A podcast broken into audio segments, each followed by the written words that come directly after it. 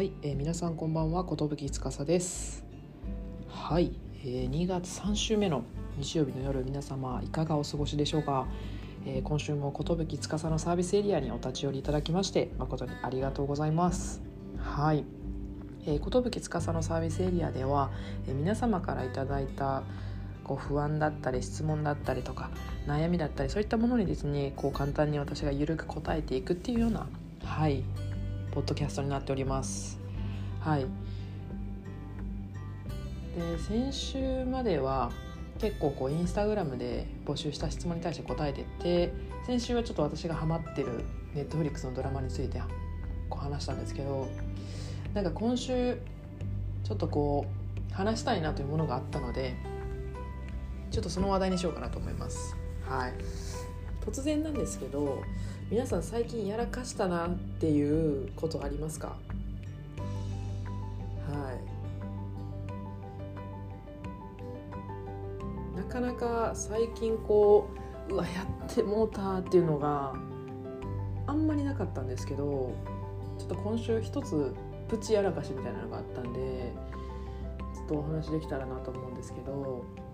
あの、まあ、今ですねあの営業職をやっていて、まあ、クライアントの方とかとお話をさせていただく機会とか、まあ、メールだったり電話でやり取りをさせていただく機会が、まあ、日常的にあるんですけれども、まあ、ある、あのまあ、タレントさんを起用した案件 PR の案件があってえクライアントの方と、まあ、スケジュールの調整であったりとかこう撮影をどうしていくかとかコロナの対策どこまでやるかみたいなお話をこう詰めていた時にですねはい。あのー、まあメールであのー、起きたことなんですけどなんかその日朝起きてからなんかめちゃくちゃ前歯が痛かったんですよ。なんかこうズキズキしててこれ虫歯なんかなと思いながらまあ最初はまあとはいえそんなそんな痛まあ変やろって思ってたんですけど正午を超えたぐらいからあれ？ちょっと思ってた痛みとちゃうぞっていうなんかこうズキズキしていてなんか私の性格上こう痛みとかずっと耐えることができなくてまあほとんどの人だと思うんですけどこう片頭痛持ちで低気圧とかになると結構頭痛くなっちゃうんですけどそういうのも頭痛って思うと仕事よりもこう頭痛いっていうのが勝ってしまってなかなか他のことが手につかないようなことがあるんですね。でその時も極力あやばいやばい仕事はめちゃくちゃあると。めちゃめちゃ集中せなあかんねんって思いながらもうわめっちゃ歯痛いなと思ってたんですよ。でもう意識朦朧となるぐらいでもメールを打たなきゃいけない。でも歯が痛い。でも電話しなきゃいけない。でも歯が痛い。でも歯医者に行きたい。でも時間がないみたいななんかこういう自分と自分が会話するみたいなことをずっとこう繰り広げてたんですけどその時もう本当にメールっていう時ラッチあかんわと思って、まあ、とりあえず意識もろとしながらあのこういうのでご用意できますかっていうのをこうクライアントの方から来たのであのいつもお世話になってますと、えー、松岡ですって松岡って言いましたけど名字。はい。あのご世話になってますみたいなお話をしててメールの最後に、まあ、引き続きあの「よろしくお願いします」っていうのを送ったんですよね。そうするとあのまあそこで手話すると思ったんですよね。はい、そこで手話するかなと思ったらまたその人からメール来たんであれなんかまた違うこう確認事項とかあんのかなと思ったんですよ。でパッてこう開いてみて何やろうと思ってパッて開いてみたらあの「ありがとうございます」とご返信確認させていただきました。あすごい丁寧な方だなと思ってその何行目か下を見たら「あの松岡さん本当笑わせてくれますね」みたいな。あの何がって自分は思ったんですよ。笑かしたつもりもないし笑いを届けたという自覚も全くなかったんですよ。歯がとりあえず痛いというだけだったんです歯が痛いけどメールしないとあかんからメール打ちましたっていうもうほんとその気持ちだけだったんですよね。はい。で何なんやろうって思ってパッと自分が送ったメールを見返してみたんですよ。そしたら引き続きよろしくお願いいたしますのよろしくがヤンキーが書くあの夜露出の露死ぬの死苦しいの苦しいこの「よろしくお願いいたします」になってて。松岡さん本当笑わせてくれますね。ヤンキーの文字久々に見ました。かっこ笑っていうのが来たんですよね。もうその瞬間に自分へのこう恥ずかしめと確かに自分もこの「よろしく」っていう4文字久々に見たなっていうのとそこにもう面白面白って思ってしまって。すっごい違和感なんですよね。今まで硬いこう文章でやってきたのに最後1行だけ「よろしくお願いいたします」みたいななっててあこれちょっとやらかしたなと思って。でもそのおかげでクライアントの方とは結構こう打ち解けて話せたんであまあいいかなっていうふうには思ってるんですけどなんかこういうこと起きた時に結構こうはずってなるんですよね。個人的に。だからこうみんなが日常的になんか起きたプチやらかしみたいなのをめっちゃ気になるなと思ってその時に。でうちの会社って基本的にあのまあ情報漏洩の観点でメール自体をあの対お客様だけに送ることってできないんですよね。うちの社内のドメインだったりとか何かこう共通のメールアドレスを入れておかないと基本的にエラーで送信自体ができないんですよね。なので基本的に全返信全社員が見るっていう認識なんですよねメールは。これがちょっと前職とは違って最初慣れるのに結構こう時間がかかったんですけど基本的に全てのメールのやり取りはもう全社員が普通に見れるような状態になってるんですよね。情報漏洩というか。何かこう機密情報を、まあ、仮になんですけど所属してる何て言うんでしょうタレントとかの詳細を勝手に送ったりとかすることも、まあ、実はあるじゃないですか。やろうと思えばできるじゃないですか。それをまあ防ぐために社内のドメイン入れとかないと基本的にどんなメールであれ送れないんですよね。なので、まあ、そのメールが全員に見られてたって思うと逆にまた面白いなっていうのをちょっとなんか時間を置いて思ってあちょっとやらかしたなと思いながらもまあとはいえ水曜日だったんでなんかこう自分のその行動で自分に対してもすごい元気出ましたしそのクライアントの方もすごい笑ってくださいましたし、まあ、少しでもこの何て言うんでしょう自分のミスというかやらかしですけどあのちょっとくすっとって慣れたのであれば週5日働いてなんかこうしんどい社会人にとってはこう良かったのかなみたいななんかすごい無理やりポジティブに考えてですね。はい。なんか自分の失敗を茶化しているような状態であるんですけど、はい。まあ、これをちょっととにかくこう話したくてっていうのと皆さんのあのやらかしとかプチやらかしがすっごい気になったんですよね。そのおかげで。なのでこう皆さんのやらかしとかをぜひなんか聞きたいなっていうところではあります。はい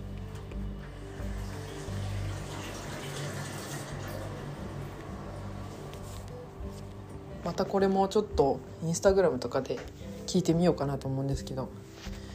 まあ今あ日曜日の夜で明日からちょっと仕事めんどくさいな行きたくないなとか言ってる間に2月終わるやんとかって思っているそこのあなた。このこのしょうもない話でちょっとでもくすって笑ってもらえたら私はすごい嬉しいなと思います。はい。そんなところですかね。はい。でやっぱりあの、まあ、今関東に住んでるっていうところもあるんですけどめっちゃ話変わるんですけどやっぱりコロナが早く本当収束してほしいなっていうのをすごい感じててっていうのも今のまあ、お仕事って本当にいろんな方と関わる仕事でそれこそ、まあ、社内の人ともそうですし社外の方だったりとか何かこう撮影があるとなった時にやっぱりそのリモートではできないことがすごい多いんですよね。でまあ、最近ニュースとかでも多いんですけど芸能人とかタレントさんすごいコロナにかかってるじゃないですか。そういった方々が増えてるので基本的にこう撮影の何て言うんでしょう段取りとかもすごく念入りに確認しなければいけないですし例えばコロナに感染した方と一緒に共演するのもそもそもやりたくないっていう人がいたりだとかもうあと10日ぐらい経たないと間空けてもらわないと撮影自体したくないであったりとかまあ、当初の今までこう当たり前にできてたことが一つの感染だったりとか一つのその現場によってでもですねすごいこう左右されてしまうのをすごい感じてて。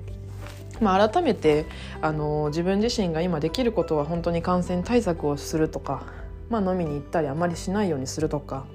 うがいとか手洗いを徹底する、まあ、こんなことしかできないんですけどやっぱりその東京とかこうブラブラ歩いてるとまあなんて言うんでしょう。まあ店も全然やってますし私も飲みに行くなとかまではそんな言える立場ではないので言うつもりはないんですけどやっぱり本当に早く収束をしてほしいなっていうふうにも思いますしなんかこう今